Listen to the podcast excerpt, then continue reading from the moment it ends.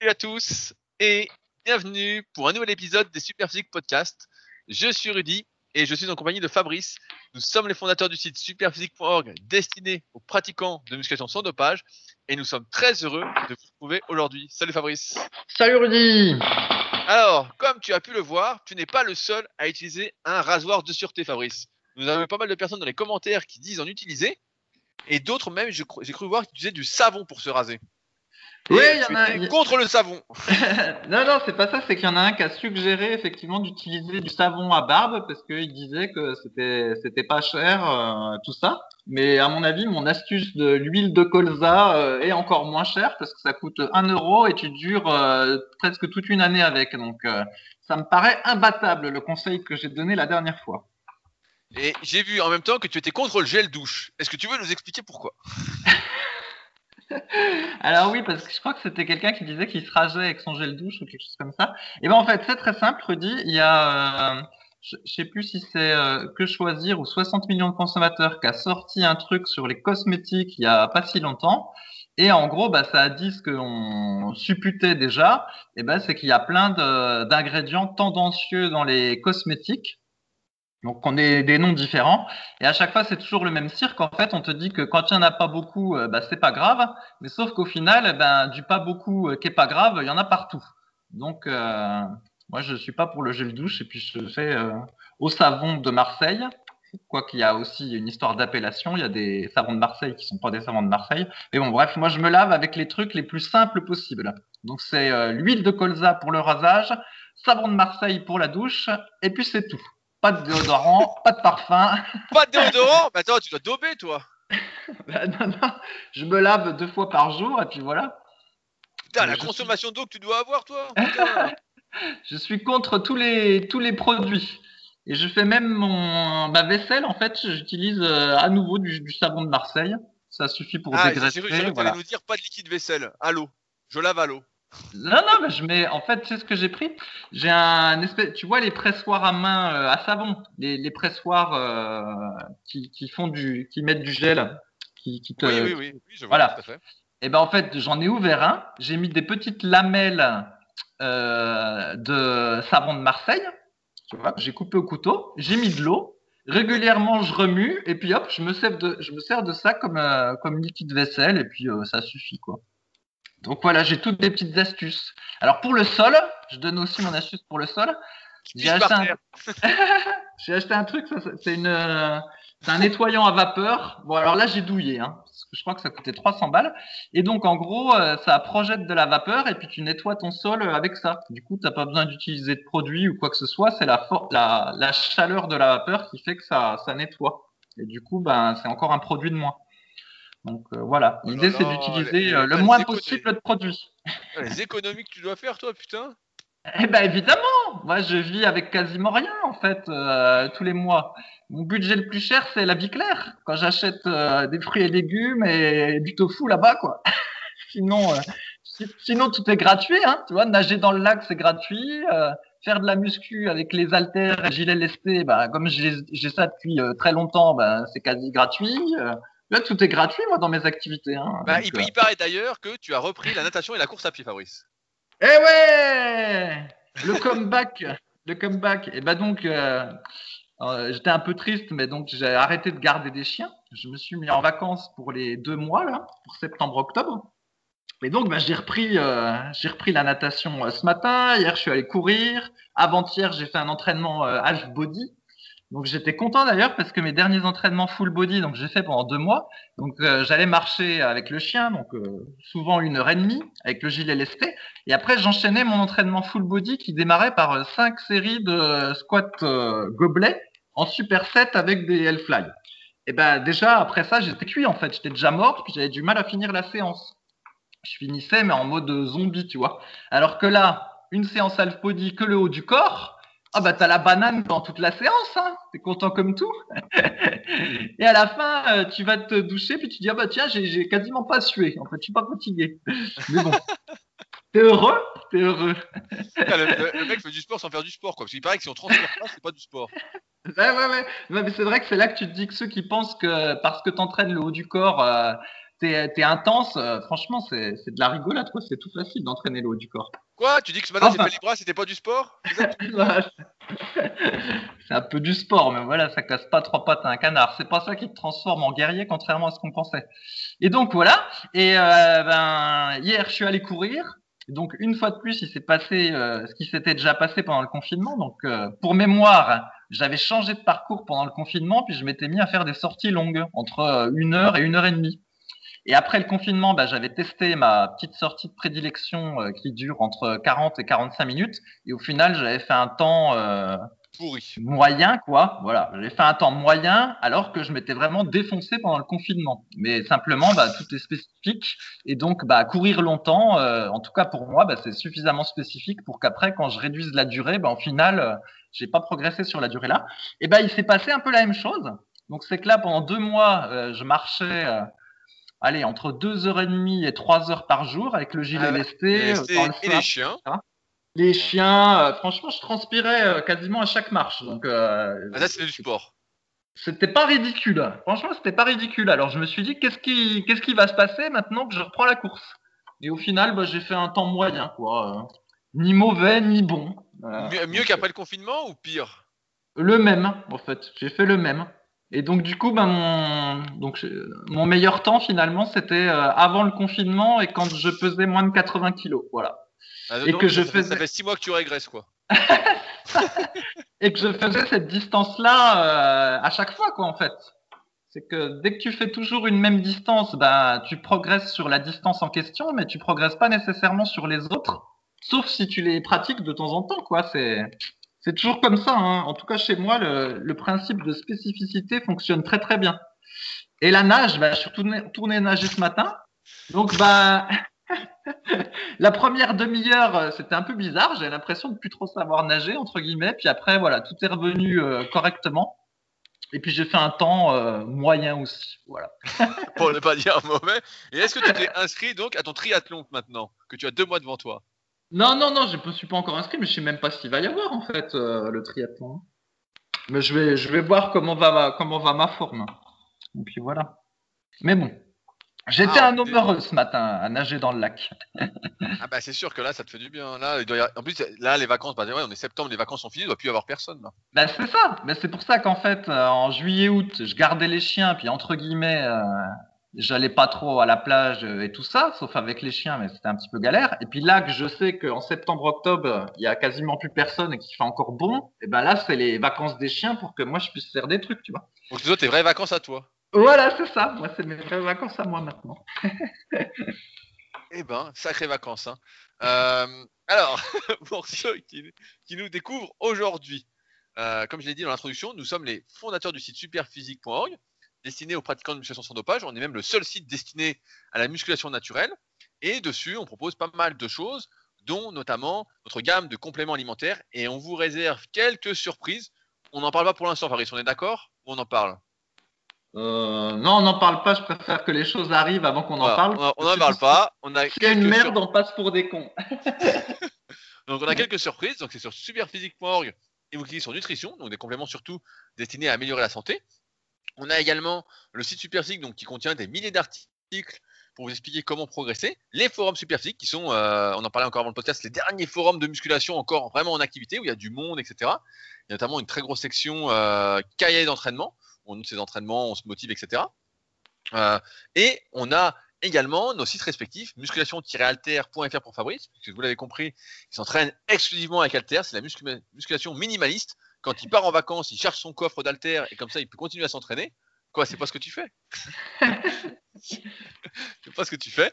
Et euh, mon site personnel, rudicoya.com, sur lequel je propose du coaching à distance, mais également des livres et formations, et notamment mon euh, nouveau livre qui sera expédié à partir du 15 septembre. Tous les jours, il y a des gens qui m'écrivent pour savoir quand est-ce qu'il partira.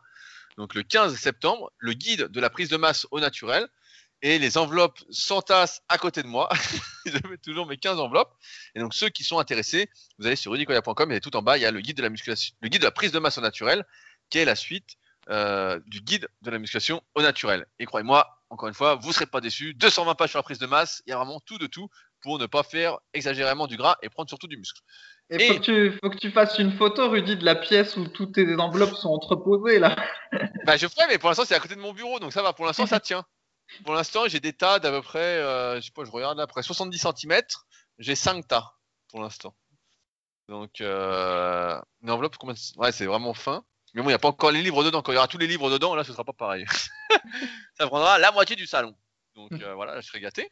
Euh, et dans la vraie vie, on a également le Super Physique Gym. On est d'ailleurs en septembre, donc ça va être le moment des réinscriptions et des inscriptions pour ceux qui préfèrent s'entraîner dans une salle à ambiance club, aux alentours d'Annecy, et la Villa Super Physique qui vous accueille pour ceux qui chercheraient euh, un endroit où loger quand vous êtes de passage sur Annecy, discuter, refaire le monde, etc. Sachant que septembre et octobre, pour l'instant, bah, c'est complet, donc ce sera à partir de novembre. S'il y en a qui sont intéressés, dans ce cas-là, vous me contactez directement via rudicoya.com euh, et je me ferai un plaisir de vous répondre. Alors, aujourd'hui, je voulais qu'on réponde euh, à quelques questions des forums superphysiques que j'en ai sélectionné, et notamment une sur laquelle on était tous les deux d'accord avec Fabrice, euh, qui est une question de Bahana, qui nous dit Peut-on faire du squat avec les fémurs très longs? Salut à tous. Voilà mon souci. Au squat ou au squat avant, comme décrit dans l'article sur Superphysique, j'ai tendance à partir en avant pour maintenir mon équilibre si je fais un squat traditionnel, je me casse systématiquement la gueule en arrière, que ce soit euh, au poids du corps ou avec une charge. Le seul moyen que j'ai de faire ça propre, c'est de me tenir à un support devant moi. J'ai remarqué qu'en sumo squat, prise avec les pieds très écartés, je peux faire un mouvement propre, mais sumo squat égale recrutement des fessiers au détriment des quadriceps et ischio-jambiers. Notons également que je pense manquer de souplesse au niveau des chevilles, ce qui me force à mettre des disques sous mes pieds quand je me penche en avant sous peine de décoller les talons je n'ai pas la possibilité d'investir dans des chaussures de squat pour l'instant. Je pensais passer des tests d'admission pour effectuer une formation BPGEPS. Mais le souci étant qu'il demande dans ce test d'effectuer 6 squats à 110% de son poids du corps, exécution parfaite. Ma question est donc, avec de longs fémurs, y a-t-il un quelconque moyen de faire du squat ou squat avant propre sans partir en avant? Sinon, devrais-je me tourner vers le hack squat ou le sumo squat? Je comptais essayer le hack squat demain. Pour le côté test du BPGEPS, Quelqu'un a-t-il déjà eu ce cas de figure et a-t-il pu négocier pour la partie squat? Le reste des tests m'est plus atteignable, mais cette partie me recalerait d'office. Je vais rajouter en précision dans les postes plus loin que notre ami fait. Euh, ah, il dit pas son poids, c'est toi Fabrice qui a marqué ça. Euh, que s'il fait 80 kg, pour imaginer le truc, il doit faire 6 euh, reps à 88 kg au squat. Alors, attends. Alors, je, je, réponds. Donc, c'est la question à tiroir. Déjà, on va rappeler cette histoire de barème de BPGEPS. On en avait déjà parlé, mais c'est tellement hallucinant qu'il faut en reparler. Donc avant, pour être prof de muscu, il fallait avoir un diplôme qui s'appelait euh, le truc un P2ES. Un voilà. P2ES, donc brevet d'état du cadre sportif, et nous c'était Acumez en musculation. Donc moi j'ai passé la dernière session en 2006. Voilà, et euh, pour valider, il y avait donc des épreuves théoriques, théoriques écrites et orales, et il y avait une épreuve physique. Et à l'épreuve physique, donc il y avait plusieurs options. Il y avait l'option euh, force athlétique, l'option haltérophilie, puis l'option euh, musculation. Et pour le, avec l'option musculation, pour avoir 10 euh, sur 20, il fallait faire 10 reps à 150% de son poids de corps. Donc si vous faisiez 80 kg, il fallait faire 10 reps à 120 au squat pour avoir 10 sur 20. Après, il y avait aussi une perf à faire au développé couché et aux tractions. Et pour le squat, voilà, c'était 10 à 120 si vous faisiez 80 euh, kg et pour avoir 10 sur 20, hein, juste la moyenne. Ouais, t'as juste, as juste la moyenne. Hein. Voilà. Ensuite, euh, il y a eu le BPGEPS qui est arrivé.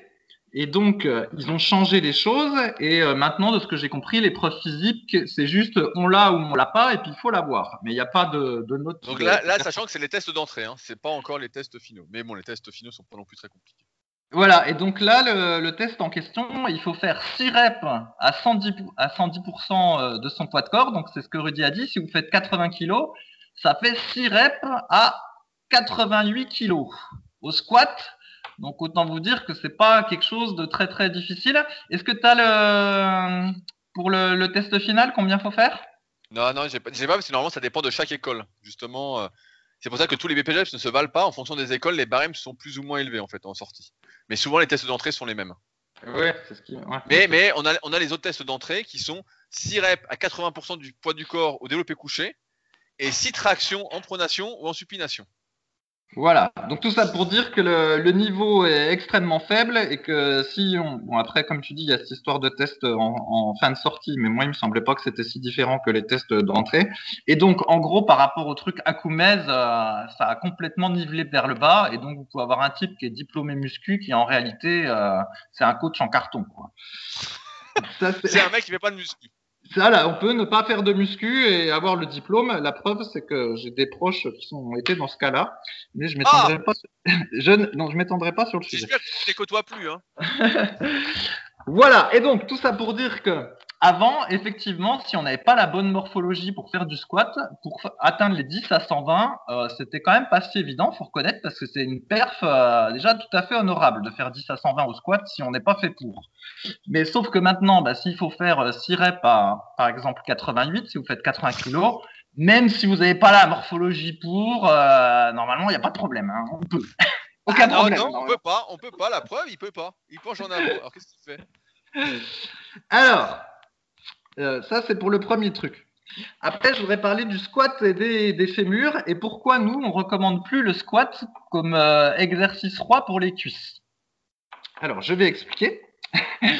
c'est que dans les années 2000, eh ben, effectivement, on, jurait, beaucoup par le squat arrière pour se construire des cuisses. Mais ce qui se passe, c'est que ben, quand vous progressez au squat, par exemple, ben, justement, vous atteignez, mettons, les 10 à 120, et vous, allez avoir un certain volume au niveau des cuisses. Et après, si vous voulez plus de cuisses, et que le squat est votre euh, exercice principal dans la séance cuisse, bah, vous n'avez pas de choix. Soit il faut passer à 20 à 120, soit il faut passer à 10 à 140. Mais le truc, c'est que si vous passez à 20 à 120, et ben là, ça devient un effort un petit peu cardio, puis surtout maintenir le gainage, maintenir une bonne position au niveau du dos pendant autant de répétitions, c'est difficile. Donc, c'est euh, difficile euh, à faire. Contrairement à par exemple où la presse à cuisse, où là, il n'y a pas de problème pour faire 20 reps, entre guillemets, autrement que c'est quand même difficile, mais il n'y a pas trop de risque au niveau du dos. Mais au squat, on ne peut pas trop augmenter les reps, sinon ça ne marche pas. Alors sinon, vous reste l'option de faire 10 à 140. Sauf que bah, du coup, ça fait euh, une charge supplémentaire au niveau du bas du dos. Et donc, ce qui veut dire que plus vous voudrez avoir des grosses cuisses, plus vous devrez mettre lourd au squat, et plus vous augmentez vos chances de vous faire mal au dos. Et donc, c'est pour ça que faire du squat dans l'optique d'avoir des grosses cuisses, eh ben, c'est pas la bonne euh, stratégie parce que euh, la, performance va être, le gain va être corrélé avec le risque de blessure au dos. Et donc, c'est pour ça qu'on recommande plus ça. D'autre part, tu me dis si tu veux intervenir, Rudy, que je fasse pas un monologue. Ah, si, je suis sur le monologue, je prendrai la parole après. Ok. D'autre part, eh ben, ce qui se passe, c'est qu'effectivement, selon la morphologie, si vous avez les fémurs courts ou les fémurs euh, longs, eh ben, les muscles mis en jeu par le squat vont être différents. Et donc, euh, comme en fait le squat, c'est à la fois une euh, extension de la cuisse et une extension de la hanche, si vous avez les fémurs courts, en fait, le mouvement, ça va surtout être une extension de la cuisse. C'est-à-dire que vous allez de genoux, voilà, c'est ça. C'est-à-dire que vous n'allez pas trop vous pencher en avant, votre buste va rester relativement euh, droit, c'est jamais droit, mais voilà, c'est pour donner la tendance. Et donc c'est surtout le quadriceps qui va travailler, on va dire, et un peu les fessiers, et, moins les ischios et moins les lombaires. Par contre, si vous avez les fémurs longs, effectivement, bah là le mouvement va plutôt être une extension de la hanche parce que euh, mécaniquement, vous allez devoir pencher le buste en avant pour euh, conserver euh, l'équilibre. Et donc, du coup, le mouvement, ça devient une espèce de mix entre un squat et un exercice qu'on appelle le good morning. Et du coup, le mouvement va beaucoup solliciter les ischios, les fessiers et les lombaires en isométrie. Et donc, dans ce cas-là, du coup, même si vous êtes fort au squat, eh ben, vous aurez toujours, entre guillemets, des quadriceps un peu rikiki parce qu'ils vont pas contribuer beaucoup au mouvement. Alors après, il y a d'autres stratégies pour essayer de, jouer avec des fémurs euh, longs. Donc, comme il a dit, il y a une solution qui consiste à faire du squat sumo, où du coup, vous aurez un peu moins de porte-à-faux au niveau du dos, mais les muscles mis en jeu vont être euh, un peu différents. C'est-à-dire que là, le grand adducteur va travailler plus, et au final, les quadriceps vont peut-être pas nécessairement travailler plus. Tout dépend euh, de la participation du grand adducteur. Donc il est possible qu'en fait, en passant en squat sumo, au final, euh, ça travaille pas plus le quadriceps, même si vous penchez moins le dos. Ça va être un petit peu à la chance. L'autre possibilité, effectivement, c'est de faire euh, beaucoup d'exercices de mobilité de cheville. et puis de squatter un petit peu en canard. C'est-à-dire que quand on squatte déjà en temps normal, on recommande d'avoir les pieds euh, légèrement ouverts. Faut surtout pas squatter avec les pieds euh, juste euh, parallèles au sol, voilà, parce que là on est sûr d'être obligé de courber le dos et de se faire mal. Il faut avoir les pieds légèrement ouverts et il faut absolument que le genou reste dans l'axe de la cheville et du, du pied en fait. Il faut que tout soit bien orienté dans la même direction. Il faut pas que les genoux partent en avant, partent à l'intérieur ou à l'inverse partent à l'extérieur. Il faut garder la même orientation. Et donc si vous avez les fémurs longs, une, une option possible en fait c'est d'ouvrir un peu plus les pieds et, en même temps d'avoir une bonne souplesse de la cheville. Alors après, pour compenser, si vous n'avez pas la bonne souplesse de la cheville, effectivement, la solution, c'est de mettre un petit support derrière la cheville et mécaniquement, ça va modifier le centre de gravité et ça va faire en sorte que vous n'aurez pas penché le dos autant que euh, ça aurait dû être le cas si vous n'aviez pas eu ce petit support. Une alternative au support, c'est d'utiliser des chaussures de squat, parce qu'en général, les chaussures de squat, ben, il y a un petit talon, et donc du coup, c'est un petit peu comme si vous aviez un petit support derrière, euh, derrière le talon. Donc tout ça va faire en sorte que ça va être un petit peu plus facile de faire un squat arrière avec les fémurs longs mais ça reste euh, pas terrible, comme Rudy pourra le, dire, vu qu'il a la morphologie pas du tout adaptée au squat. Et donc c'est pour ça que si on recommande le squat, c'est plutôt la version squat avant et surtout pas le squat arrière qui est euh, très risqué pour le dos et qui en plus ne donne pas trop de, de quadriceps. Voilà où j'en étais. Et qu'est-ce que je voulais ajouter? Ah oui, et je termine je voulais dire que effectivement les cuisses en fait c'est un groupe musculaire un petit peu merdique. Moi il y a trois groupes musculaires que je considère merdiques. Il y a les pecs, les triceps et les cuisses. Alors j'ai expliqué pourquoi. Ah bah forcément t'es pas fait pour les pecs ni les triceps.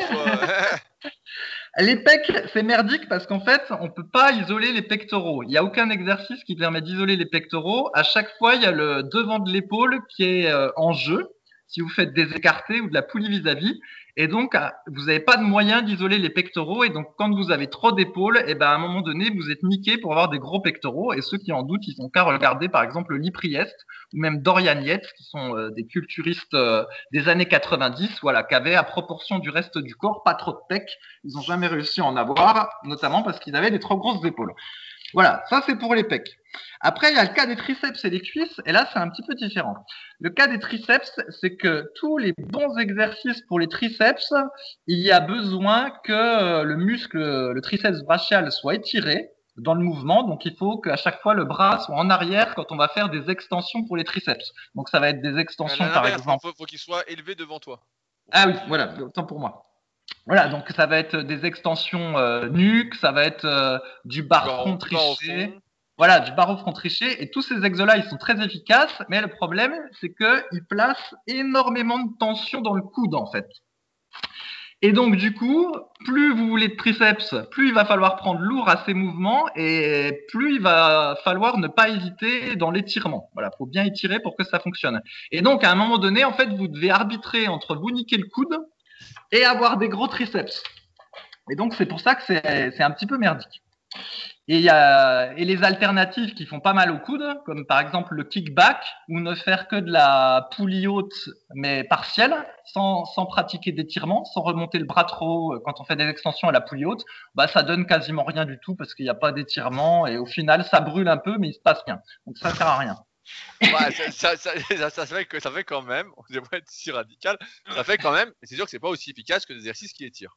C'est ça. Et puis si jamais vous faites euh, du développé couché serré, qui est également un bon exercice pour les triceps, et eh ben là, il y a deux possibilités. Soit vous gardez les coudes près du corps, mais dans ce cas-là, si vous faites vous développé couché prise serré, eh ben il peut y avoir le devant de l'épaule qui est mis en jeu et au final ça fera très peu les triceps selon votre morphologie.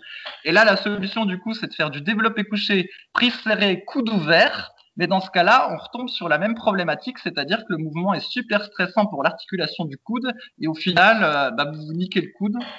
Donc on retombe sur la problématique de départ qui est de dire c'est très difficile d'avoir des. si vous avez compris Fabrice, ne vous entraînez plus. et maintenant on, on arrive à la, aux cuisses en fait, les cuisses, c'est un peu le même problème que le triceps, mais en pire. Et je vais dire pourquoi. Donc, les cuisses, les masses musculaires mises en jeu, en fait, sont énormes. Le, quadriceps, en fait, c'est quatre muscles différents. Alors après, on peut dire que c'est des faisceaux ou des muscles, mais ils sont tellement gros qu'on peut considérer que c'est des muscles. Donc il y a quatre muscles superficiels qui composent le quadriceps. Il y a encore des muscles profonds. Donc euh, je crois qu'il y a le couturier, le psoasiliaque et sûrement d'autres que j'ignore ou j'ai pas retenu le nom. Peu importe, on s'en fiche. Au derrière de la cuisse, vous avez l'ischio-jambier. Donc c'est pareil, je crois qu'il y a deux faisceaux ou deux muscles selon comme on les considère. Et après vous avez en plus le fessier. Et là, il y a le grand fessier, et en dessous, il y a encore le moyen fessier et le petit fessier, et donc tout ça fait des énormes masses musculaires. Et donc, on, est très, on peut être très fort au niveau des cuisses. De là, de là le problème. Puisqu'on est très fort, on peut utiliser des charges très lourdes. Alors, si on utilise des charges très lourdes au squat, on a ce que j'ai dit tout à l'heure, on a un gros risque de se niquer le dos. Et en plus, on n'est pas tout à fait sûr de la zone musculaire qu'on va solliciter selon la morphologie. On n'a pas trop d'options, en fait. On va dépendre un petit peu de sa morpho. Et si on utilise des machines, par exemple du hack squat ou de la presse à cuisse, où là on va avoir moins de stress au niveau du bas du dos, et ben du coup le stress il se reporte où, Rudy? Il se reporte où? Sur les genoux.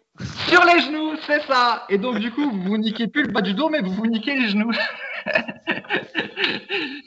Et donc euh, après, il faut essayer d'utiliser des stratégies pour euh, utiliser le moins lourd possible. Alors, euh, c'est faire de la pré-fatigue en faisant du leg extension ou de la pré-fatigue en faisant un peu de leg curl ou des trucs comme ça. Mais c'est pas aussi bien que d'utiliser directement des charges lourdes.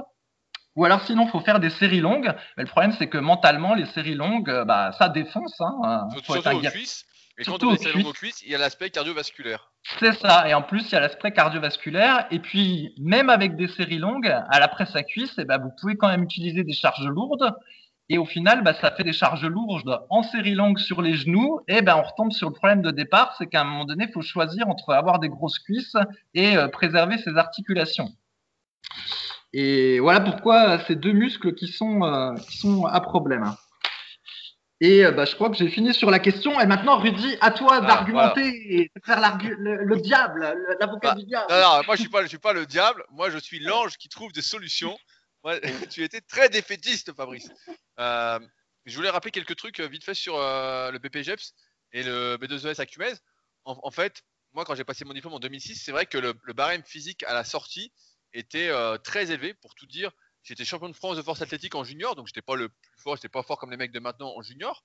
Donc j'étais champion de France et ça m'avait valu un 8,5 sur 20.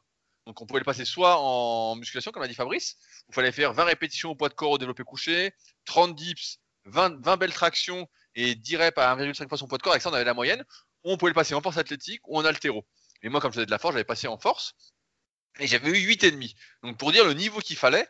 Et je me souviens que le prof de la salle où je m'entraînais, qui s'appelait euh, Gilles, lui, il avait eu 20 sur 20 au physique et il avait fait un régime. C'était un petit gabarit, il fait 1m65. On avait mis toute sa préparation d'ailleurs sur super physique. Je crois qu'elle y est toujours.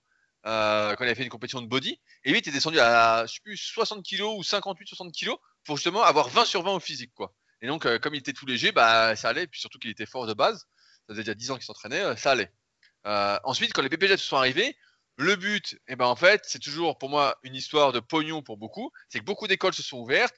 Les barèmes d'entrée ont été mis extrêmement bas pour justement permettre à un maximum de passer le BPGEPS, une formation qui coûte en moyenne 5-6 000 euros euh, et qui va bientôt en plus être remplacée par remplacée, mais il va y avoir une formation avant qui va s'appeler le CQP qui va être mis en place prochainement, qui coûtera moins cher, mais qui sera genre sur 6 mois et où là le niveau physique sera encore plus bas.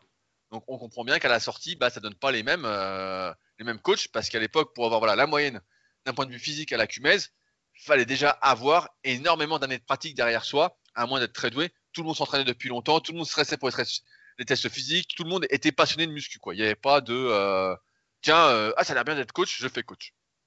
Ensuite, sur ce problème du squat par rapport à la morpho-anatomie, et euh, c'est voilà, qui dit c'est pas compte de la morpho-anatomie. Jean Texier en parlait déjà. Je crois que c'est dans le tome 9 du guide pratique du bodybuilding. La couverture est, marron. je le vois d'ici. Euh, de là où je suis pour faire le podcast. Et dedans, il expliquait justement que c'était une aberration que les barèmes soient les mêmes. Et il prenait l'exemple euh, de Frank Sepp, euh, qui était un champion américain, comparé à Brian Klein, qui était un nain et qui soulevait aussi lourd que Frank. Et il disait c'est pas normal que les barèmes soient les mêmes pour les BPGF, ça montre l'incompétence des mecs qui font les diplômes, etc. et donc, déjà il gueulait. C'était dans les années 80, 85, hein, donc ça a 35 ans, tu vois. Et donc ça change, ça, changera pas parce que fait la morpho-anatomie, le problème, c'est tout ce que j'explique dans le tome 1 et le tome 2 de la méthode superphysique en photo et en vidéo, avec des vidéos d'analyse. Bah en fait la plupart des gens connaissent pas, la plupart des professeurs entre guillemets, je bien dire entre guillemets euh, qui donnent des cours dans les BPGEPS ne connaissent pas euh, et donc ne vont pas adapter des barèmes en fonction de la morphanatomie. C'est sûr que c'est complètement con quand on est une sauterelle, euh, c'est-à-dire qu'on a des fémurs très très longs par rapport au buste, et bah de mettre le squat comme exercice d'évaluation pour devenir professeur de musculation. On a beau entendre des discours comme quoi le squat c'est fait pour tout le monde, tout le monde doit pouvoir faire un squat, etc. La vérité c'est que faisant euh, énormément d'analyses justement morpho-anatomiques. Euh, juste avant le podcast, j'étais avec Kevin, Kevin, tu sais, qui nous écoute, euh, qui est justement que j'ai analysé dans le cadre d'un coaching premium, au Super Physique Gym. Et pourtant, il n'est pas très grand, Kevin. Hein. il fait 1m70. Et quand j'ai analysé, je fais faire des squats. Le fémur était tellement loin derrière qu'il ne pouvait pas faire un squat sans se casser la gueule. En fait, c'était impossible. Il descendait à peine à la parallèle. Ses chevilles étaient assez souples. Hein. Souvent, en plus, c'est ça qui est assez drôle entre guillemets, c'est que quand on a des longs fémurs, euh, là, on pourrait imaginer que la cheville serait plus souple serait pour permettre de s'accroupir, mais c'est souvent l'inverse. Elle est euh, moins mobile. Et on a beau faire tous les exercices possibles et inimaginables pour mobiliser la cheville, l'assouplir, etc. Le problème, c'est que euh, si on n'est vraiment pas fait pour, on n'est vraiment pas fait pour. Et quand on a les fémurs très très longs, il suffit de se mettre. Vous, allez faire un test, hein, vous allez vite comprendre. Vous vous mettez de profil derrière un miroir. Vous faites un squat avec les pieds espacés de la largeur du bassin, légèrement en canard et vous descendez, vous allez voir où va votre fémur. Et si vous voyez que putain, il va vachement loin, c'est quand même mauvais signe. Après, il y a toujours des exceptions, des types qui sont souples en étant des sauterelles, mais c'est rare. Et donc, forcément, bah, c'est pas adapté. Maintenant, comme a dit Fabrice, s'il faut faire 6 reps à 88 kg, franchement, si on ne les fait pas, faut pas se présenter euh, pour devenir professeur de musculation. Faut pas pour être coach. Là, il y, a un truc qui, coince. C'est qu'on n'est pas vraiment passionné, on s'entraîne pas vraiment, etc. Donc, euh, faut, remettre les choses dans le contexte. Il y a un truc qui déconne. Euh, ensuite, sur le squat, euh, en lui-même, en tant qu'exercice pour prendre des cuisses, Fabrice a bien résumé les choses. Je rajouterais même que on arrive à prédire d'un point de vue morpho-anatomique quel muscle va participer le plus. Par exemple, moi, c'est un exercice qui m'a souvent fait les fessiers, les ischio-jambiers, les adducteurs et très peu les quadriceps, malgré le fait que j'ai été assez fort dessus. J'étais jusqu'à 10 à 170. Mais à la fin, quand je forçais, ça ressemblait à un good morning on entend souvent des gens dire voilà, faut que tu restes le plus droit possible, etc.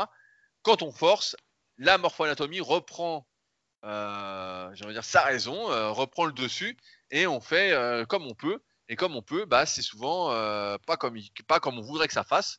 Et plus on va se pencher en avant, plus ça va faire la chaîne postérieure, moins ça va faire les quadriceps, et plus c'est dangereux. On parlait du squat avant en tant qu'exercice moins dangereux, c'est le cas, mais ça reste aussi un exercice risqué. Et comme l'a dit Faris, le problème c'est que les cuisses, en fait, moi, je me rends compte aussi au fil du temps, parce que je connais des personnes de plus en plus euh, âgées, on va dire, hein, qui sont pas encore vieilles, hein, qui sont quand même plus jeunes que Fabrice en moyenne. Mais euh, d'ailleurs, Fabrice, c'est ton anniversaire dans deux mois. Ah, il, raconte tout, il, raconte tout, celui-là. on va t'acheter une perruque pour ton anniversaire. ah, ah ouais, et d'ailleurs, je précise que ma calvitie est due au fait que je me rase tous les matins. Hein. Mais oui, mais oui, mais oui. On ne te croit pas. On te croit pas. Donc, pour dire que le squat avant, c'est aussi dangereux, bien que ce soit moins dangereux, et qu'au final, l'entraînement des cuisses, bah, c'est sûr que le problème, et on en avait déjà parlé en podcast, c'est que quand on devient fort, et ça ne concerne pas que les cuisses, hein, ça concerne tous les muscles, mais les cuisses encore plus que il y a le dos qui est en jeu, il y a les genoux qui sont en jeu, les hanches, il y a euh, euh, le système cardiovasculaire parce qu'il y a beaucoup de muscles qui sont en jeu, etc. Bah, à mesure qu'on devient fort, ça devient de plus en plus difficile de progresser dessus, et donc il faut trouver, trouver des alternatives pour continuer à progresser mais en fait, on voit bien que même à haut niveau, chez les professionnels, bah, les mecs, ils n'arrivent pas à trouver de technique et donc ils mettent de plus en plus lourd, plus en plus lourd, jusqu'à que ça pète. Donc euh, c'est pour ça que c'est compliqué. Faris parlait des pecs, euh, des triceps, etc. Bah, L'écoute, c'est pareil, hein. avec les années, on sent que euh, c'est de moins en moins bon d'être tiré. les pecs, pareil, c'est moins bon d'être tiré, etc. Après, en étant moins défaitiste, il y a quand même des postures, entre guillemets, à appliquer. J'en parlais tout à l'heure avec Kevin, justement, dans le coaching premium. Quand on fait les pecs, bien sortir la cage, serrer les omoplates, euh, réduire l'amplitude pour essayer de rester sur les pecs, etc. Il y a quelques trucs à mettre en place. Je crois que j'aborde dans mon article euh, sur la mauvaise morphologie pour les pectoraux sur rudicoya.com. Il y a quand même quelques solutions, mais c'est sûr que avec le temps, on se rend compte que qu'être fort, malheureusement, on ne décide pas euh, si on va vite progresser en force ou si on n'est pas fort, etc. C'est dans sa nature de base, hein, en fonction de son type de fibre, des activités qu'on a fait quand on était enfant, euh, ses parents, tout ça. Eh ben, euh, si on est fait pour être fort, on sent que c'est pas bon. Et c'est pour ça que ceux qui sont pas forts de base et qui prennent du volume musculaire, du muscle, sans mettre des charges lourdes, malgré le fait qu'elles forcent, qu'elles cherchent à progresser, etc. Bah, sur le moyen et long terme, c'est un avantage. Mais comme c'est pas quelque chose qu'on décide, bon bah, mais moi je me rends compte hein, avec les charges que je mets, etc. La force que j'ai, euh, moi j'ai toujours été fait un peu pour être fort. Ah, je sens que c'est pas bon. Je sens que des fois, euh, quand je fais gaffe, donc j'essaye. On en parlait avant le podcast, de réduire les temps de récup ou euh, je refais un petit point euh, tout à l'heure. Si on a une question sur le forum, priori on n'avait pas été assez clair sur le sujet.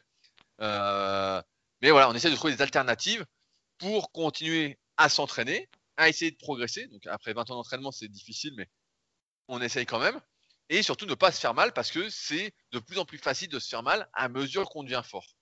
Donc c'est pourquoi le squat, Fabrice a bien expliqué, voilà, c'est pas un exercice qu'on va recommander à faire en premier exercice. Ceux qui sont faits pour, voilà, vont pouvoir le faire un certain nombre d'années, euh, sans souci, euh, sans rien. Et puis à un moment, il y aura des surprises. Moi, j'en vois des fois qui cherchent pas la merde et puis qui se font mal. Je pense notamment à Steph qui nous écoute, euh, un pote, qui n'a pas vraiment cherché la merde et qui s'est niqué le dos euh, qui n'a pas fait de squat arrière, qui n'a pas fait du squat avant très lourd, etc. Et qui s'est niqué le dos. Et euh, là, ça fait un petit moment que c'est un peu la merde. Et donc, euh, quand on voit ça, on se dit, oulala, là là, j'ai peut-être faire un peu plus attention. Parce que sinon, c'est des mois de galère pour que ça revienne, pour que ça aille. Et surtout, c'est quelque chose qui reste à vie. Donc, au final, avec le recul, on se dit, bon, est-ce que ça vaut pas peut-être le coup d'avoir moins de cuisses si le squat vous réussissez Si ça vous réussit pas, bah, la question se pose même pas. Euh, et puis être euh, en bon état de marche plutôt que euh, d'avoir plus de cuisses pendant quelques années et après d'être complètement en morceaux. On en a vu plein sur les forums, hein, vraiment, on finit en miettes. Et c'est pour ça que je recommande pas particulièrement la force athlétique sur le moyen long terme. Des fois, je vois des sacrés trucs qui, me font, qui me font mal, rien que de les voir. Mais ouais, c'est vrai que après, c'est pas MBP je vais finir là-dessus. Voilà, c'est euh, des barèmes débutants. Euh, c'est même pas le niveau bronze du club super physique. Euh, d'ailleurs, pour ceux qui s'intéressent sur l'avenir du club super physique, je vais en parler en fin de podcast. Je vais vous expliquer pourquoi le club super physique a fermé ses portes. Donc restez bien jusqu'au bout pour ceux qui s'intéressent. Sinon, je vous le dirai, vous pourrez couper le podcast à ce moment-là si vous n'en avez rien à foutre. Et donc, ouais, bah voilà, après le BPGEPS, c'est un diplôme qui est au rabais, quoi, hein, c'est tout. Et il euh, faut accepter le truc. Quand quelqu'un a un BPGEPS, c'est pour ça, c'est devenu accessible. Donc tout le monde a un BPGEPS ou un, bientôt un CQP. Et euh, ça présage rien du tout. Euh, moi, j'aime bien les trucs élevés, les trucs où il faut du mérite. Et quand il n'y a pas de mérite pour avoir quelque chose, bah, c'est souvent c'est que ça vaut rien. Ça vaut pas grand chose. Et donc, à ceux qui voudraient se former, j'y pense, j'allais oublier, et qui veulent une vraie formation basée sur la pratique et l'expérience, je vous recommande la formation super physique. sur méthodesp.rudicoya.com. C'est directement dans les notes de l'épisode. Formation en plus où euh, je fais passer en ce moment en plus les certifications super physiques qui comprennent euh, l'analyse morpho-anatomique, la construction de programmes en rapport et euh, l'utilisation des cycles de progression en fonction d'exercices sur le moyen et long terme pour faire progresser quelqu'un. Donc une certification pas si simple en plus. si vous avez la certification super physique et que vous le mettez sur les réseaux sociaux ou sur votre CV, etc. C'est-à-dire que je m'engage euh, en gros euh, à ce que euh, vous soyez compétent, donc autant dire que je ne vais pas la donner facilement. Mais voilà. Et d'ailleurs, on, parlait cette semaine, on me disait voilà, il y a aussi une question est-ce qu'elle est reconnue par l'État? Bah, Bien sûr que non, mais bon, vu que vous pouvez, vous pouvez passer un CQP comme ça, je pense que j'ai pas trop d'intérêt à, essayer de la faire certifier entre guillemets au point de vue de l'État. Voilà. Bon, bah, on a bien fait le tour. Alors, peut-être Peut-être qu'on peut enchaîner sur une autre question, sur un autre sujet que j'ai fait remonter, qui était sur les séries lourdes et les séries légères. Comme ça, on sera dans la continuité. Exactement, et c'est exactement ce que je voulais faire. Et donc, je vais me citer. Alors, c'est un topic, un sujet du 20 juin 2003 à 20h07. et donc, je me cite. C'est moi qui avais inauguré le topic. Dans le guide du bodybuilding numéro 1 de Jean Texier, il est dit que le travail exclusif en série courte et espacée peut affaiblir les muscles parce que le réseau circulatoire dans les muscles n'est pas développé au même rythme que les fibres musculaires, ce qui appauvrit l'approvisionnement en énergie et diminue l'efficacité du retrait des déchets métaboliques tout en affaiblissant les ligaments, les tendons, les cartilages, ce qui ouvre la voie aux blessures. Et je disais que cela contrastait avec l'avis de ceux qui disaient que le travail lourd renforce les tendons. Et donc, il y avait toute une discussion là-dessus, donc tu as remonté le topic, etc.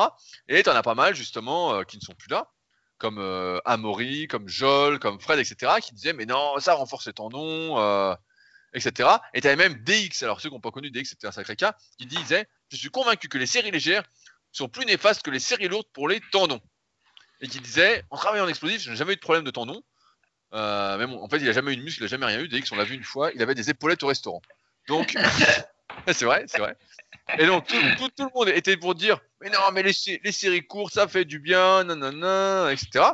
Et il y avait notre fameux Robbie. Si vous nous suivez, vous connaissez Robbie, qui est sur les forums, mais qu'on cite souvent, et qui disait il répondait euh, à Amaury qui disait Du travail lourd et peu fréquent peut être moins dangereux qu'un travail plus léger et très fréquent, très fréquent pour les tendons. Et Robbie lui disait Prends deux extrêmes la marche à pied et un curl avec une charge très supérieure à ton maxi qu'on te lâche en position haute et que tu freines. Quel travail est le plus dangereux pour les câbles musculaires? Et donc cette euh, question permettait bah, euh, de bien comprendre euh, quel était le plus dangereux. Et donc tu as, remonté ce topic-là, parce que j'avais dit, seul l'avenir nous dira si on avait raison. Et bah, on s'est bien rendu compte, et c'est vrai que c'était des questions qu'on avait vraiment à l'époque, on s'est rendu compte que c'était le travail lourd en fait qui niquait. Quoi, hein, on avait beau lire voilà, que ça renforçait les tendons, que comme il y avait moins de volume, moins de tonnage, etc., ben, euh, finalement, euh, c'était mieux pour se préserver, etc.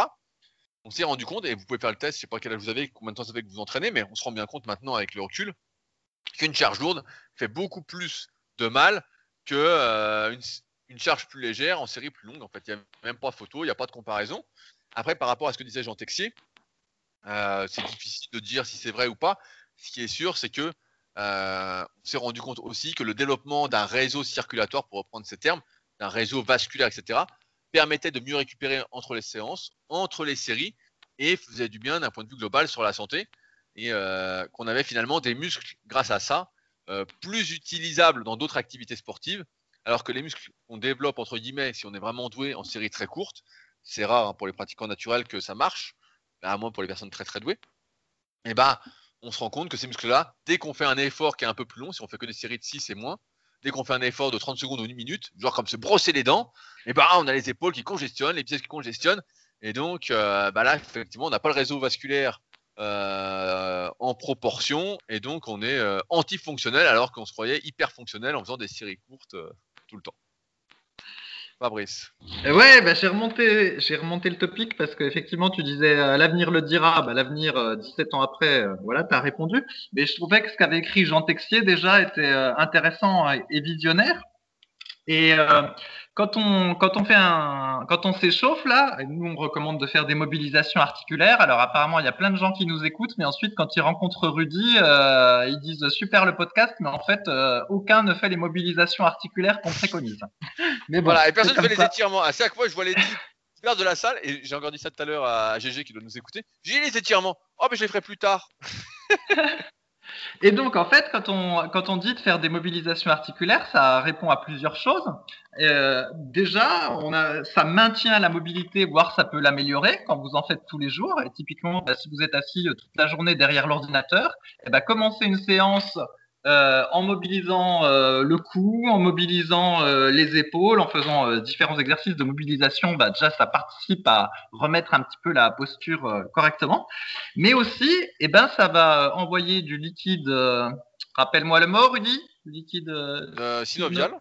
Voilà, ça envoie du liquide synovial dans l'articulation et en fait ça va lubrifier l'articulation pour que après, pendant la séance, ça ce soit plus fluide et du coup, euh, on, se l'abîme moins, entre guillemets.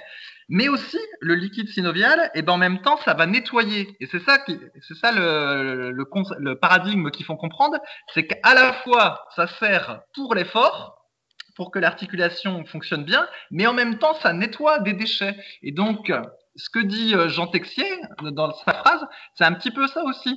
Parce que du coup, ce qu'on comprend, c'est que quelqu'un qui ferait plein de séries euh, lourdes, par exemple du 5x5 au développé couché, du 5x5 au squat et du 5x5 au soulevé de terre, parce qu'il serait pratiquant de force athlétique et qui voudrait augmenter son maxi, selon la logique de Jean Texier, eh ben, faudrait aussi qu'il fasse euh, un peu de leg extension en série longue, un peu de leg curl en série longue, un peu d'oiseau en série longue, pour amener du sang au niveau des zones euh, tendineuses et au niveau des cartilages, justement bah, pour euh, nettoyer les articulations. Et donc c'était en ça que je trouvais que le message était intéressant. Et nous, bah, finalement, on a un peu inclus euh, ce que dit Jean Texier en insistant sur les mobilisations articulaires et puis l'échauffement en début de séance, en fait. Tu vois, je pense que ça participe un petit peu de, de la, circulation sanguine, la lubrification et puis tout le tout le tralala, en fait. Et c'est aussi pour ça que même si les exercices euh, d'isolation pour les gros groupes musculaires ne servent pas à grand chose, par exemple. Si on prend une séance. Si on t'écoute aujourd'hui, on s'entraîne plus. Mais, mais, si. Mais par exemple, si on, si, on prend une séance tech, le, classique, c'est de faire développer coucher barre, développer incliné alter, et puis euh, voilà, du butterfly ou des écartés ou un pullover. Et en fait, ce troisième exercice, pour la masse musculaire, il sert à rien. On pourrait pas le faire, et ce serait pareil en fait. Même le deuxième, même le développer incliné à alter, il va servir un peu, mais pour la prise de muscle, dans cet exemple-là, on va dire que le développé couché, ça fait 70%, le développé incliné, c'est 20%, et le dernier, c'est 10, voire moins. Mais néanmoins, il faut quand même le faire parce que ça fait étirement actif. Donc ça, c'est, euh, ça participe aussi d'éviter les blessures. Et puis aussi, bah, parce que justement, ça fait exactement ce qu'a dit Jean Texier. Ça contribue à la voilà, à la vascularisation, et ça amène des choses en fait dans les dans les tendons et les articulations pour prévenir les blessures. Et du coup, c'est pour ça que dans tous les programmes euh, super physiques, dès qu'on passe au niveau intermédiaire, eh ben, on a pas mal de petits exercices comme ça euh, d'isolation euh, supplémentaire qu'on ajoute. Et même s'ils n'ont pas d'intérêt pour la, pour la prise de muscle, eh ben voilà, ils ont d'autres intérêts pour la longévité. Et c'est pour ça qu'on peut pas se permettre de les enlever. Et c'est pour ça que Stuart McRobert et tous les théoriciens qui disaient qu'il fallait se concentrer que sur les gros exercices qui étaient les seuls utiles pour faire du muscle, eh ben, ils avaient tout faux, en fait non seulement ils n'avaient pas compris les histoires de morpho-anatomie qui montraient qu'il y avait certaines morpho-anatomies où il fallait absolument faire des exos d'isolation parce que sinon il y avait des muscles qui étaient quasiment jamais travaillés. Et aussi, bah, ils n'avaient pas compris ces histoires de capillarisation, d'articulation, tout ça, ils n'avaient pas compris. Alors que Jean Texier, lui, bah, il avait compris. Ah oui, Jean Texier, Jean Texier avait compris beaucoup de choses. Après, des choses avec lesquelles je suis pas d'accord avec le recul, mais après, je vais quand même revenir sur ce que tu as dit. On en avait parlé dans les podcasts sur les trois facteurs de l'hypertrophie musculaire, de l'importance quand même du volume d'entraînement. C'est sûr que le premier exercice de la séance, c'est le plus important, mais si on se contentait que d'un seul exercice, euh, tu as dit les pourcentages 70, 20 et 10, euh, si on faisait trois exercices par muscle, il faut bien avoir en tête que c'est tellement difficile de progresser naturellement sans dopage, c'est pas impossible, hein, ça se fait euh, évidemment. Plus on débute, plus c'est facile, facile étant relatif, mais il faut prendre ces pourcentages-là, il faut faire ces exercices-là, parce que d'une part, ça contribue au volume d'entraînement qui est important, et d'autre part, des fois, ça se joue à rien du tout la progression. Euh, avec 20 à 20 années d'entraînement, ça se joue. Euh, s'il y a un truc qui n'est pas bien fait, on perd ce 0,1% qui pourrait nous aider à progresser, et puis on progresse pas quoi. Donc euh, c'est quand même, c'est pas si négligeable que ça. Aujourd'hui, tu es d'humeur massacrante. Je vais bientôt penser que tu vas arrêter la muscu, Fabrice. Non, non, non, non. Non, au contraire. Je dis les choses comme elles, comme elles doivent être dites. Hein. Mais bon, au final, j'ai dit qu'il fallait les faire. Donc euh, voilà, c'est tout. Hein. On arrive au même point, euh, peut-être avec une, un point de départ un peu différent, mais au final, euh, on arrive à la même, la même chose. Et eh bah, ben, eh ben moi, j'ai une question. J'ai une question pour toi. C'est une question d'Entropia qui nous dit Bonjour, je me sens très mou et peu performant tout au long de mes entraînements. Cela m'arrive assez régulièrement. Auriez-vous des articles sur ce genre de problème? J'ai pu lire qu'il s'agissait d'un manque de glucides. Qu'en pensez-vous? Pour être un peu plus précis, dès lors que j'ai terminé mes échauffements et commencé mes exercices, je me sens mou, pas concentré sur le mouvement. Cette sensation s'efface un peu en arrivant vers la fin de l'entraînement. Quelques infos sur moi. Je suis un homme de 18 ans, je fais 1m77 pour 58 kg, ancien végétarien depuis petit. Je suis végétalien depuis la fin du confinement. Je m'entraîne uniquement au poids du corps depuis 2 à 3 ans et je me sens désormais las de toujours réaliser les mêmes exercices depuis quelques mois. Je n'ai pas de personne m'accompagnant pendant mon entraînement, mais tout cela va bientôt changer. Je compte utiliser mes vieilles haltères et m'entraîner en groupe. Mes hypothèses aussi entre manque de sucre et perte évidente de motivation. Au plaisir de lire vos réponses. Et moi, j'ai envie de dire, c'est parce qu'il est vegan. Est-ce que quand on est vegan, on est mou ah, ça dépend quoi, ce qu'on va manger comme on est vegan. Ouais, bah là c'est la, c'est une question à tiroir en fait. Qu'est-ce qui, pourquoi on est mou à l'entraînement? Eh ben il y a plusieurs possibilités. Ben, il y a des fois on est mou parce que euh, ben, on n'est pas en forme ou parce qu'on a eu une journée de merde ou parce qu'on a mal dormi euh, la nuit précédente et simplement dès lors qu'on a une vie euh, à peu près normale et qu'il y a plein d'aléas en dehors de l'entraînement, eh ben ça arrive que on n'a pas la patate quand on commence l'entraînement. Mais comme il a dit, normalement ça euh, s'améliore après l'échauffement, puis au fur et à mesure qu'on rentre dans la séance. Et c'est aussi pour ça que des fois, ben, on peut utiliser des aides euh, exogènes, on va dire. Donc il y a le truc le plus simple, le truc le plus simple, c'est par exemple de prendre un petit café avant l'entraînement. Ou nous, ben, on propose euh, sur la boutique Super Physique, on a notre super BCA ou notre super glucide qui vont euh, peut-être aider euh, à ne pas être mou pendant l'entraînement. Enfin, surtout le super BCA, si on part dans l'optique que ce qui nous manquait, c'était euh, qu'on n'était pas assez excité. Voilà, le fait qu'il y ait du guarana dans le super BCA, ça va aider un peu comme la caféine si on prenait du café. Et ça va être aussi grâce à la valine qui va lutter contre la fatigue cérébrale durant l'entraînement. Voilà, donc ça c'est le premier cas. Si on est mou, bah voilà, parce que c'est la, la vie qui est comme ça. Et c'est vrai que moi, j'ai remarqué aussi que quand je travaillais dans un bureau euh, toute la journée, eh ben, c'est vrai que je rentrais le soir, euh, je me sentais mou, mais en même temps, c'était normal. Quand tu es assis 10 euh, heures ou je sais pas combien d'heures dans la journée, que tu vois pas le soleil, tout ça, ben, tu es un peu mou.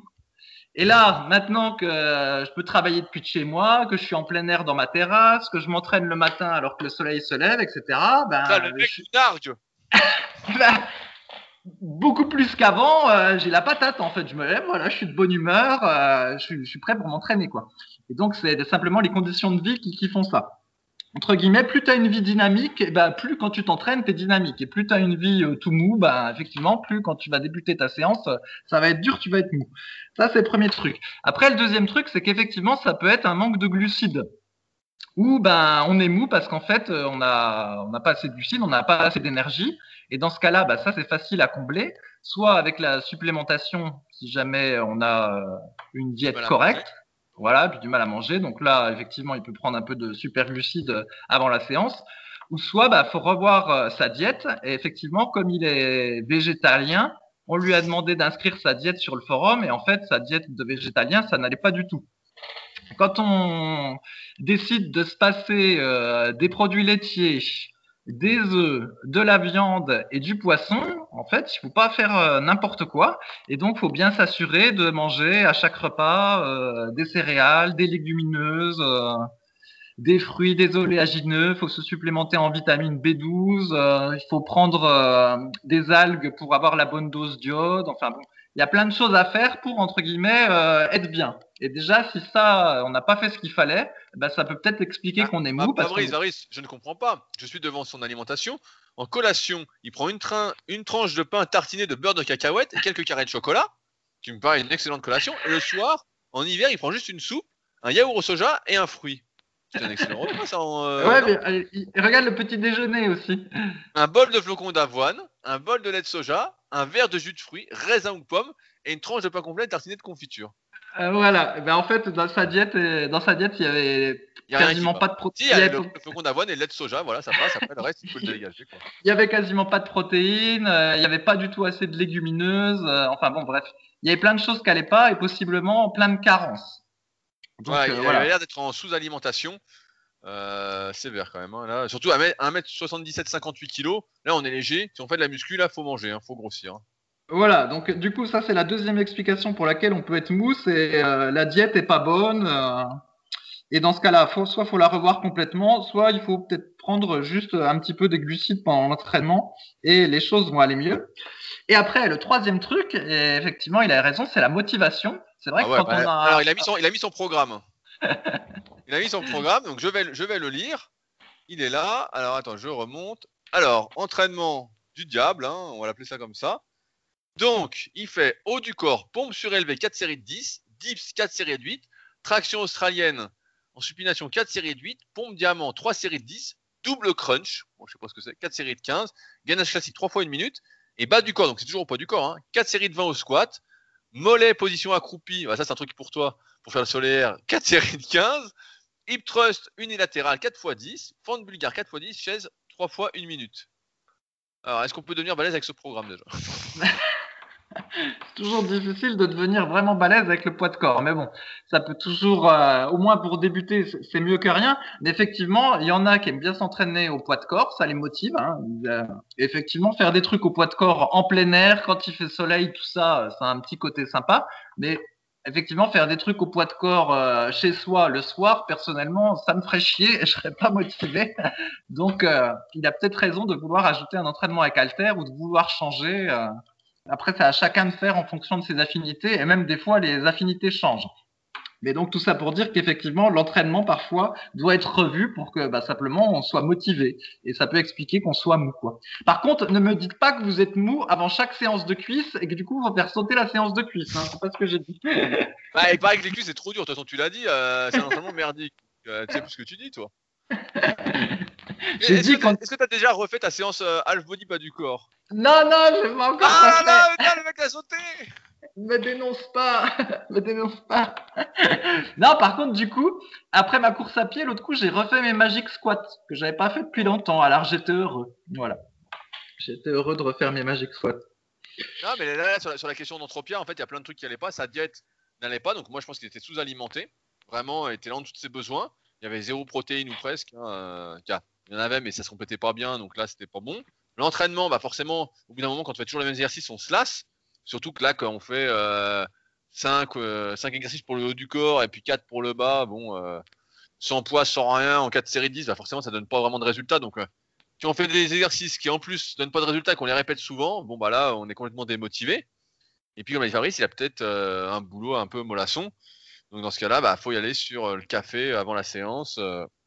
Euh. et puis euh, moi je recommande toujours des super BCA de toute façon. Mais bon là pour les séances qu'il fait, je pense que super BCA ça sert à rien et super non plus. Il ferait mieux de garder son argent et de s'entraîner pour de vrai quoi.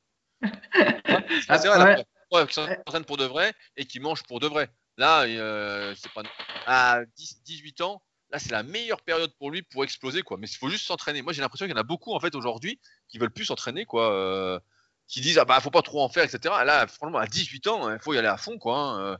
Euh, pas se poser de questions. Il prend ses haltères, c'est avec deux haltères. Ça jette un banc, euh, ça coûte 50 euros euh, d'occasion, même pas. Et puis il y va, quoi. Hein. Il fait du coucher haltère, il fait de l'inclinateur, il fait du pullover, il fait des vraies séances, comme tu montes par exemple sur musculation-alter.fr, c'est avec des haltères. Et puis sinon, ce qu'il y a sur superphysique.org, il y a plein de programmes partout sur le site en fonction de son niveau, de sa morpho-anatomie, etc.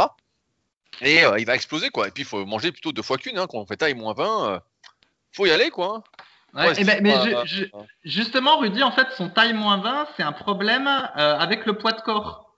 Quand on est trop léger et qu'on s'entraîne au poids de corps, et eh ben, euh, c'est pas facile d'avoir des résultats parce que bah, du coup, quand il fait une pompe, par exemple, eh ben, une pompe quand tu fais euh, moins de 60 kg, bah, ça fait pas beaucoup. Hein. Bah on, dit qu'en moyenne, une pompe, c'est 65% du poids du corps. Donc, s'il fait 60 kg, on va arrondir hein, pour faire le calcul, ça fait 39 kg. Donc à chaque fois, c'est comme s'il faisait euh, du développé couché à 39 kg. On comprend bien que bon, bah, ça va pas donner euh, beaucoup de résultats, surtout si c'est ouais, et en plus, sans progresser. Moi, j'avais lu 60% en plus. Même le 65% est peut-être un peu élevé. Mais donc, voilà, quand tu es trop léger, euh, ça, ne va pas être facile euh, de progresser en faisant à, à, à ceux qui sont comme euh, Entropia, moi, je leur conseille vraiment d'utiliser l'application SP Training, donc qui est développée par Pierre, qui répond activement sur le forum. Qui est disponible sur iOS, sur le Play Store, etc. C'est une application où, si vous êtes perdu, ça va vous donner un programme d'entraînement, ça va vous dire quoi faire à chaque séance, les temps de récup à utiliser, etc. Euh, s'il faut rajouter une répétition ici, une répétition par là, rajouter un kilo là, etc. Ça va vraiment vous guider et ça a été fait pour ça à la base, pour que ce soit vraiment un cahier d'entraînement interactif pour tous ceux qui sont un peu perdus et qui se disent ah comment faire, etc. Là au moins c'est les bases, c'est pas vraiment personnalisé, mais il y a les bases et avec ça vous avez déjà progressé euh, un long moment avant de vous poser véritablement des questions. Euh, là, on voit qu'il n'y a rien qui allait. Et des fois, je me dis, euh, c'est bah, fou. Euh, oui et non, c'est ce que me disait Kevin tout à l'heure. Il me dit, des fois, j'ai l'impression que les questions sont posées par des gens qui n'ont pas du tout lu le site. je n'oserais pas confirmer. et j'ajoute qu'il faut mettre de la bonne musique. Alors moi, quand j'étais ado, j'adorais écouter du hard rock et du heavy metal. Alors après, ça a changé. Je suis passé au BO de film. Et donc j'écoutais la BO de Conan ou la BO de Rocky quand je m'entraînais. Ça, j'ai écouté ça euh, vachement longtemps. Et après, je suis passé à d'autres musiques. Euh, je sais plus comment on appelle ça, du rock progressif, je crois, genre Linkin Park, euh, tout ça. Et puis bah, maintenant, j'écoute des trucs de motivation. Et des fois, je suis un petit peu choqué quand sur euh, en commentaire de SoundCloud, il y en a qui disent qu'ils écoutent notre podcast pendant l'entraînement. Oui, j'ai vu, j'ai vu. Bah, moi, je sais pas comment ils font parce que moi, c'est impossible. Hein. Ouais, ouais. Et, parce que c'est pas le premier qui écrit ça. Alors, euh, d'un côté, je pourrais me dire, ah bah c'est sympa, euh, on est tellement sympa qu'on nous écoute même pendant l'entraînement. Mais non, je me dis, euh, mais non, ça va au le contraire de tout ce qu'on dit pendant l'entraînement. On n'écoute pas le podcast, on écoute de la vraie bonne musique. on ne va pas sur les réseaux sociaux entre les séries, on chronomètre tout ça. On est dans sa séance. Faut, faut se transformer en lion quand on s'entraîne.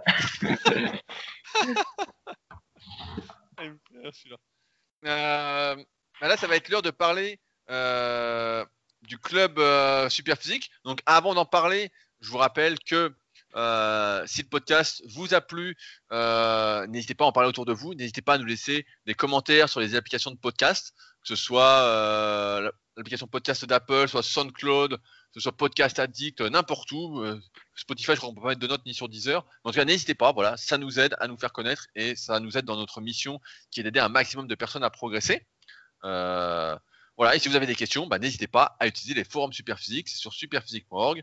Euh, et il y a un petit bouton forum et on vous répondra avec plaisir. Il y a beaucoup d'animations comme vous verrez et vous serez les bienvenus si vous souhaitez progresser et pas que tout vous tombe dans le bec. Voilà. Et, euh. vous avez le droit de faire des remontées de vieux topics euh, où des fois euh, ben, on se contredit par rapport au podcast. C'est le jeu. C'est pour ça que les forums existent depuis presque 20 ans, parce que des fois ben, c'est rigolo de voir ce qu'on écrivait il y a de nombreuses années.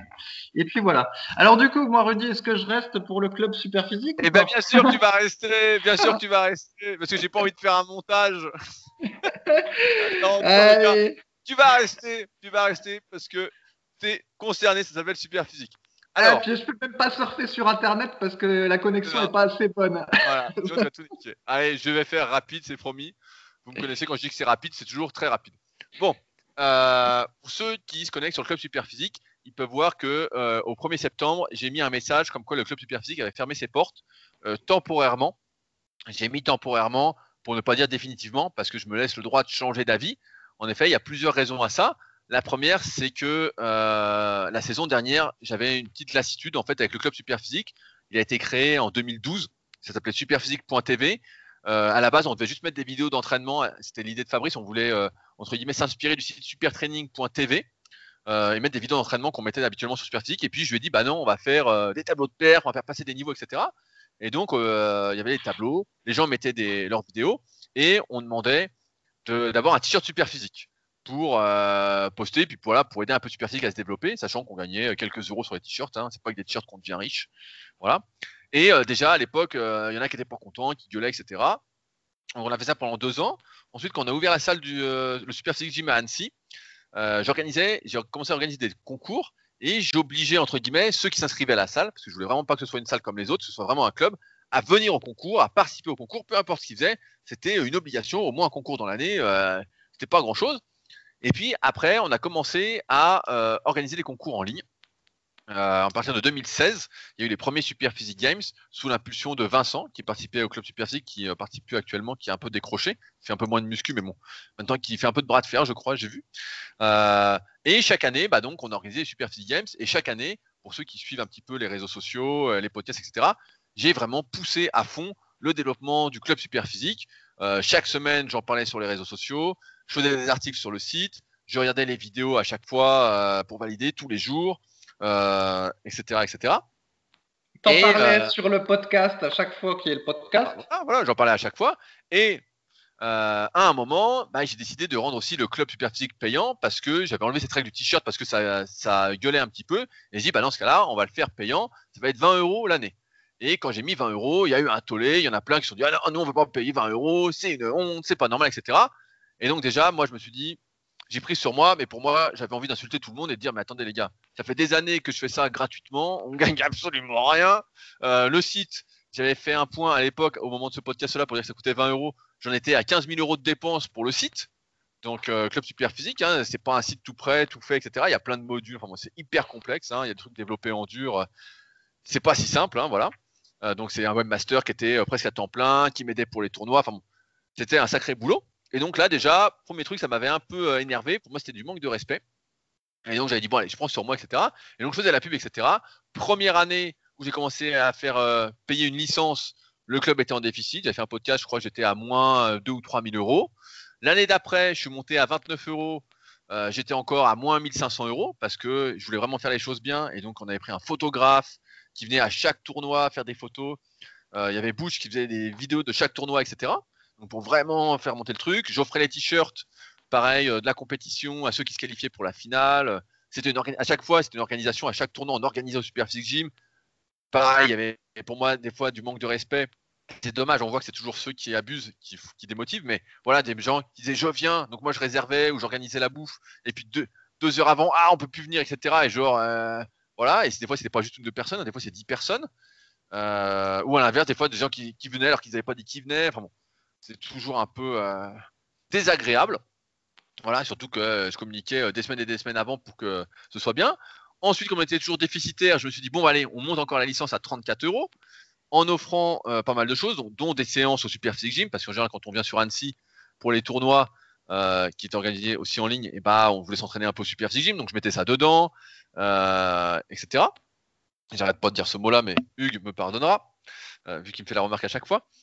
Et donc, euh, chaque année, j'ai poussé, poussé, poussé, et là, bah, je suis encore en déficit. Hein, euh... je suis encore en déficit. Chaque année, je disais à Fabrice euh, que je poussais, je poussais, je poussais, et puis ça décollait pas. Et à chaque fois que quelqu'un venait au Super Gym et qui n'y participait pas, il me disait Ah, mais c'est quoi les, les bars qu'il y aura à faire l'année prochaine, etc. Parce que moi, je veux participer l'année prochaine.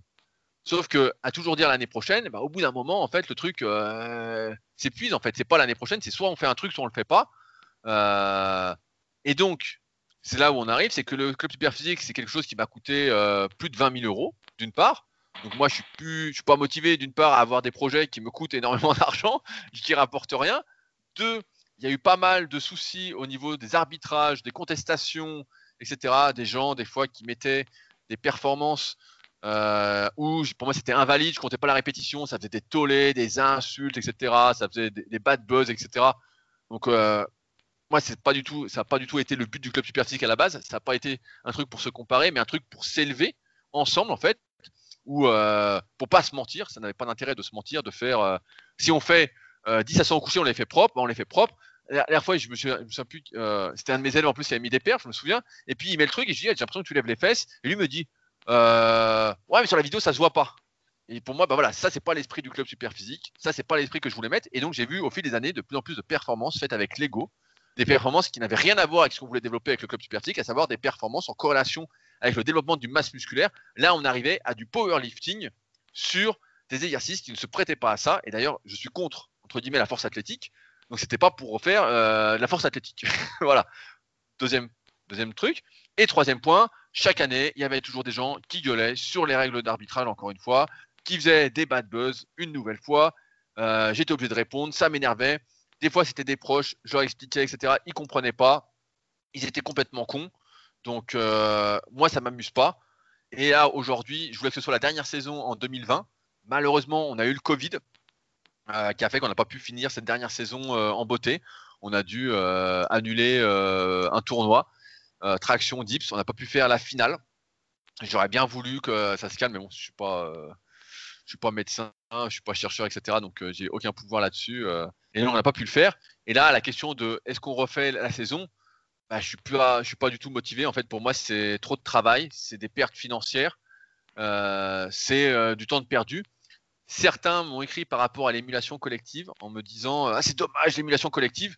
Moi, ce que j'ai envie de dire, c'est que ça fait cinq ans qu'on organise les tournois.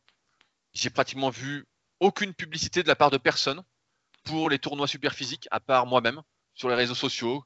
J'ai vu pratiquement zéro partage des vidéos qu'on a fait qui me coûtaient de l'argent pour promouvoir le truc.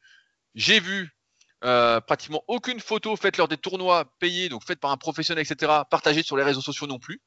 Donc je n'ai pas vu cette émulation collective dont certains me parlent. J'ai vu une émulation personnelle à essayer de battre les autres. D'une part, c'est aussi le jeu avec les compétitions, hein, mais je trouve qu'on a perdu l'esprit que je voulais inculquer. Et aujourd'hui, je ne suis pas motivé quand on me dit voilà, c'est dommage, etc. Moi, je trouve pas ça dommage.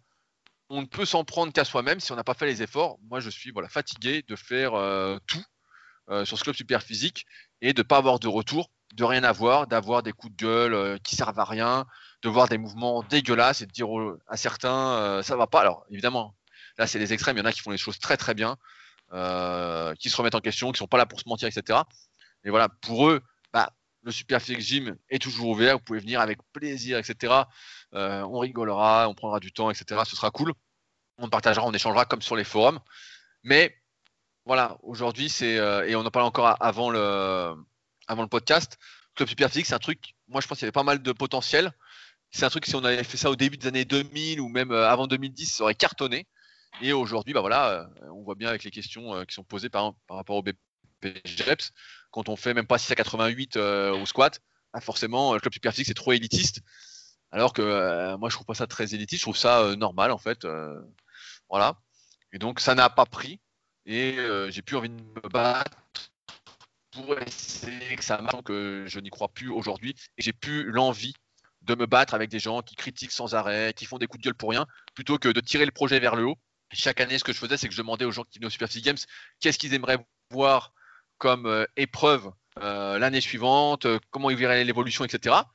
Et ceux qui donnaient leur avis, bah, ils étaient pris en compte. Hein. Je me souviens de Elias notamment qui a donné plein de bonnes idées que j'avais mis en place.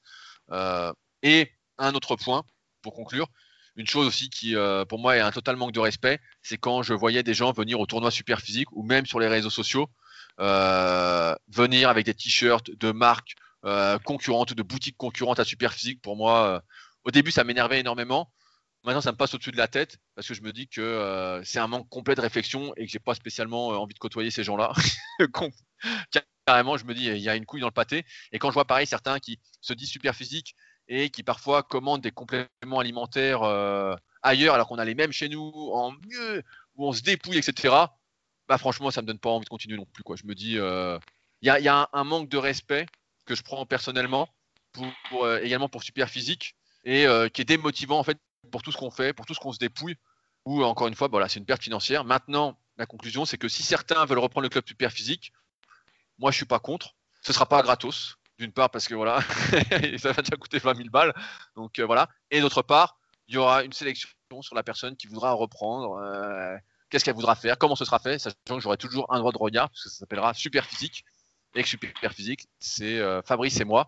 Et donc, ça doit correspondre aux images qu'on a. À l'image qu'on essaye d'inculquer, de transmettre. Donc voilà pourquoi le club Super Physique ferme.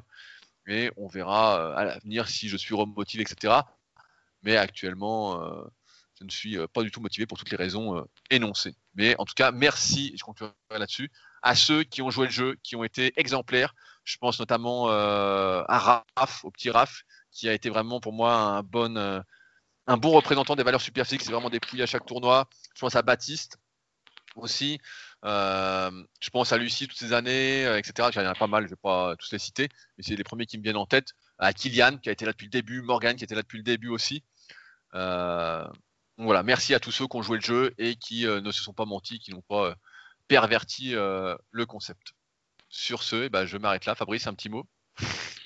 Ouais, ben en fait, ce qu'on voit, c'est ce qu'on avait déjà vu pour d'autres trucs, c'est que le bouche à oreille dont on parle tout le temps, on dit oui, ça va marcher grâce au bouche à oreille, dès lors que tu as un produit de qualité ou que tu as un service de qualité ou que ce que tu proposes est un truc de qualité, le bouche à oreille va faire que ça va décoller. Et en fait, on voit que c'est pas si simple, que le bouche à oreille, ça marche pas tant que ça parce que voilà, ça n'a jamais vraiment décollé, alors que comme tu dis, il y avait beaucoup d'éléments qui étaient euh, qui étaient bien, euh, et puis qu'au début, quand tu l'as lancé, ben les... il y avait quand même des gens qui avaient le niveau pour le faire. Effectivement, je pense que maintenant, vu le niveau de beaucoup de pratiquants de muscu, c'est devenu trop élitiste pour intéresser les gens, et si tant est qu'ils arrivaient à avoir connaissance que le club super physique euh, existe, ce qui est même pas forcément évident.